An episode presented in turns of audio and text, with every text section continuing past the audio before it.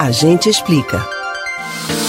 O trânsito de grandes cidades como Recife costuma ser um desafio a mais no cotidiano de quem precisa se deslocar pelas vias. Os engarrafamentos são famosos por causar estresse. Uma alternativa para facilitar a circulação é a motocicleta, que por sua vez acaba envolvida em polêmicas sobre a segurança no tráfego urbano. O nosso ouvinte Edivaldo de Afogados tem uma questão sobre o assunto.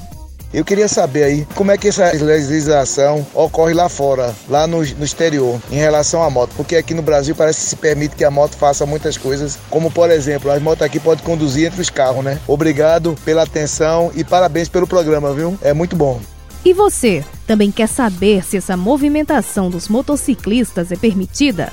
A gente explica.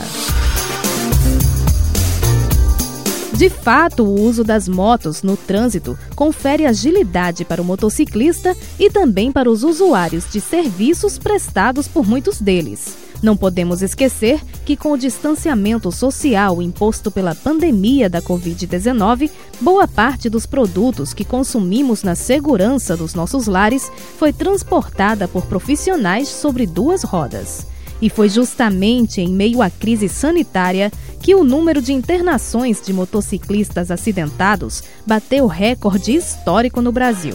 Só de janeiro a julho de 2021 foram 71.344 casos que exigiram hospitalização, segundo uma pesquisa da Associação Brasileira de Medicina do Tráfego, Abramet. O estudo se baseou em dados oficiais do Ministério da Saúde e mostra que entre março de 2020 e julho de 2021, o SUS teve um total de 308 mil internações causadas por acidentes de trânsito. Mais da metade dos pacientes, 54%, eram condutores de motos. Um dos pontos mais polêmicos envolvendo o comportamento de motociclistas é o levantado pelo ouvinte Edivaldo, o uso do corredor, ou seja, o espaço entre carros. Não existe no Código de Trânsito Brasileiro qualquer proibição à prática.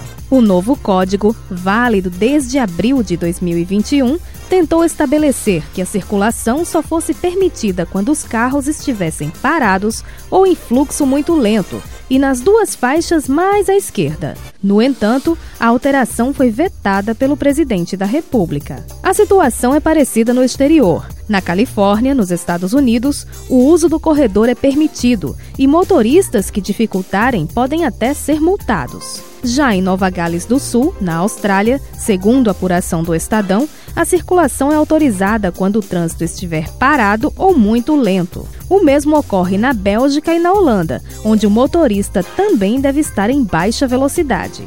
Já na Áustria, por exemplo, não há qualquer regra sobre o assunto.